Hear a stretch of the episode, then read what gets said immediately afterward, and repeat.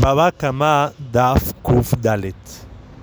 La Gemara trae discusión de Moraim. ¿Qué pasa a una persona que envía a una Shaliach, envía a otra persona a recoger un dinero que le deben? Por ejemplo, Reuben le debe a Shimon dinero o le está cuidando dinero a Shimon y Shimon envía a Levi a recibir el dinero que tiene Reuben de él.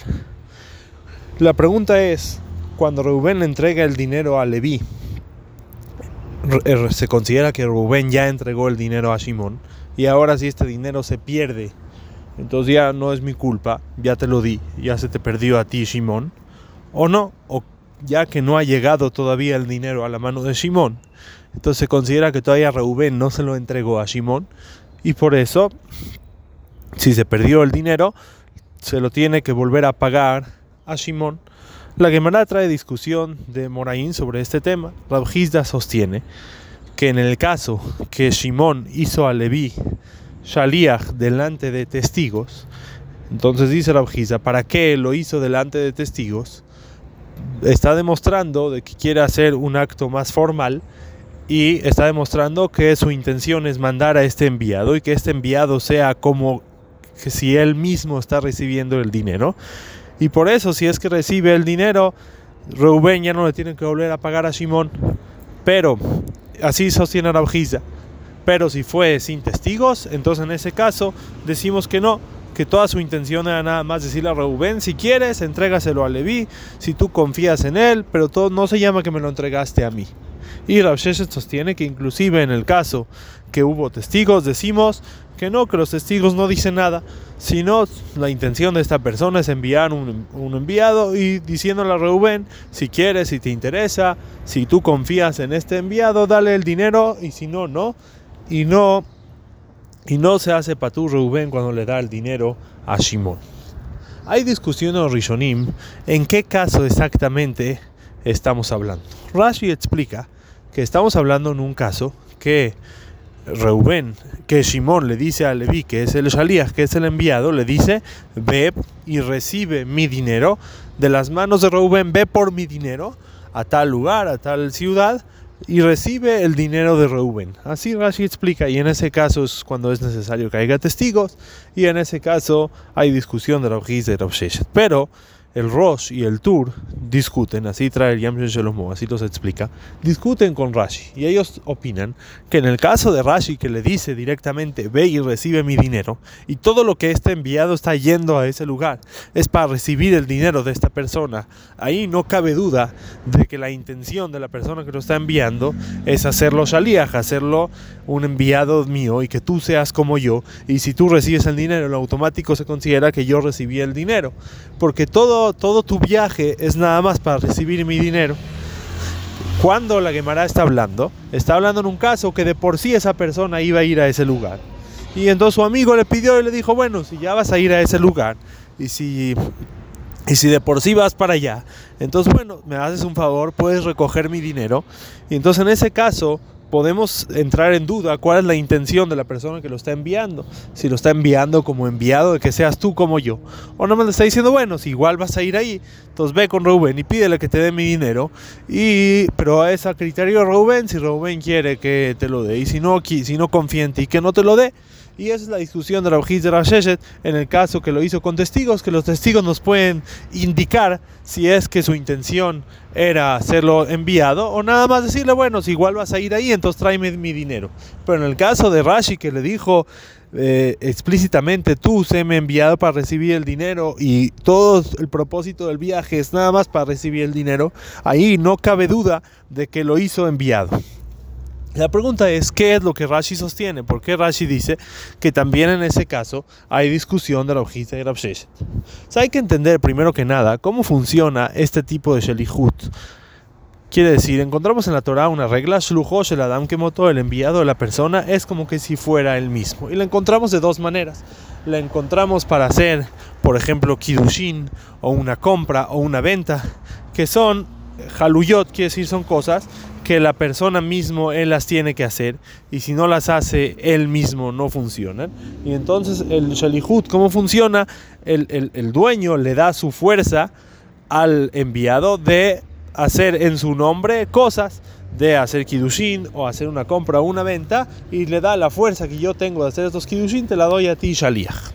O lo encontramos también de otra manera para mitzvot o averot. Uno envía un shaliach a dar tzedakah, uno envía un shaliach a hacer un acto de mitzvah.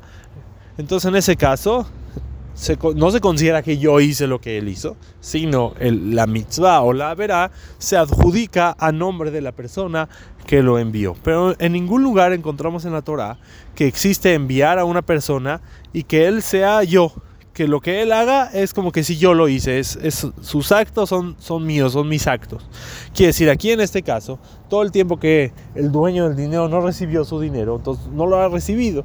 Entonces, ¿por qué se considera que cuando Reuben le da el dinero a Leví el Shaliach, se considera que ya se lo dio a Shimón? Eso no lo encontramos en ningún lado en la Torah.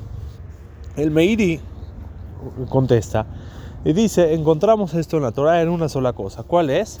Shaliach para recibir el get, un enviado para recibir el get. Que la alhaja es que no alcanza con adquirirle el get a la mujer, sino es necesario que físicamente el get pase de la mano del hombre a la mano de la mujer. Entonces, cuando una mujer envía un shaliach, el shaliach tiene que ser considerado él, su mano, como la mano de la mujer, y como que si físicamente el get entró en la mano de la mujer. Entonces, encontramos un tipo de shaliach así. Entonces, dice el Meiri, y dice, ¿sabes por qué es necesario, según Rabjizda, que haya testigos? Porque si no hay testigos, este tipo de Shalihut no va a aplicar. Quiere decir, el único lugar que encontramos en la Torah este tipo de enviados es nada más en un enviado para recibir el get. Y un enviado para recibir el get, la alhaja es que necesita ser hecho este enviado delante de testigos. Y si no, no hay, no hay la fuerza y la facultad de hacer un enviado de este tipo. Entonces aquí también es igual, ya que es un tipo de enviado muy fuerte, que su mano se considera como mi mano, entonces es necesario que haya testigos para que este tipo de enviado se haga y recaiga. Pero si no, no, no tenemos la fuerza de hacer este tipo de enviado. Entonces según eso podemos explicar que Rashi así sostiene. Quiere decir, no es que tenemos duda aquí cuál era la intención de la persona que lo envió, si él quería que lo envíe para, para testigo o nada más si él quiere para enviado nada más si él quiere, sino no, su intención es, clara, él lo está enviando a recibir su dinero y no nada más si quiere, sino ve y trae mi dinero. Nada más que es necesario que haya testigos para que recaiga este tipo de enviado. Y si no hay testigos, entonces no va a recaer este tipo de enviado. Y por eso es necesario los testigos. Entonces, según eso hay que explicar que Rav sostiene que este tipo de enviados no se pueden hacer sino nada más en el Shaliach de Get y no en otros lugares y así vamos a explicar la suguía según Rashi. El Rosh aumenta y dice que toda la suguía estamos hablando que yo no le dije nada a Reuben, que es Shimón, que era el, que le debían el dinero, no le dijo a Reuben dale el dinero a Levi, sino él nada más envió a Levi a recoger el dinero. Pero si Shimón le dice a Reuben dale el dinero a Levi. Entonces ahí dice el Rosh, en ese caso, seguro que cuando le dio el dinero a Levi, va a ser Patur, Reuben, ¿por qué? Porque tú me dijiste que se lo dé. Explica el Netibot Mishpat que aquí no funciona porque es enviado nada más. Aunque no tuviera las alajot de Shaliach y no fuera enviado. Hay una alajá que se llama Areb. Encontramos en la Gemara de Maseje Kidushin que una mujer que le dice a un hombre, dale dinero a tal persona y voy a hacer Mekudeshet para ti, es Mekudeshet. ¿Por qué? Como encontramos en el Arebe, en los avales. ¿Qué es un aval? Un aval se responsabiliza de la deuda de otra persona. ¿Por qué el aval debe de pagar la deuda de otra persona? A él no recibió ningún dinero. Entonces explica la Gemara y dice así, el aval, ¿por qué está obligado a pagar la deuda? Porque el aval le dijo al, que va a prestar, dale el dinero a él. Y entonces se considera como que si tú me ibas a dar el dinero a mí, y yo te dije, bueno, es mi dinero, me lo vas a dar a mí, entonces yo decido qué hacer con él, dáselo a él. Quiere decir, si tú cumples mi orden y tú sacas dinero por porque yo te dije que lo saques y porque yo te dije que lo pongas ahí o se lo des a él, se considera que ese dinero llegó a mis manos y por eso el aval debe de pagar.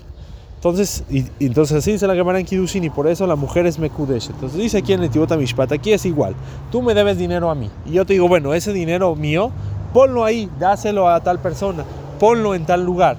Y yo hice a través de tu orden lo que tú me pediste, puse el dinero donde tú me dijiste, entonces en ese caso se considera que el dinero ya llegó a tus manos y ya es tuyo, yo ya te lo regresé y no necesitamos llegar a las leyes de Shaliach.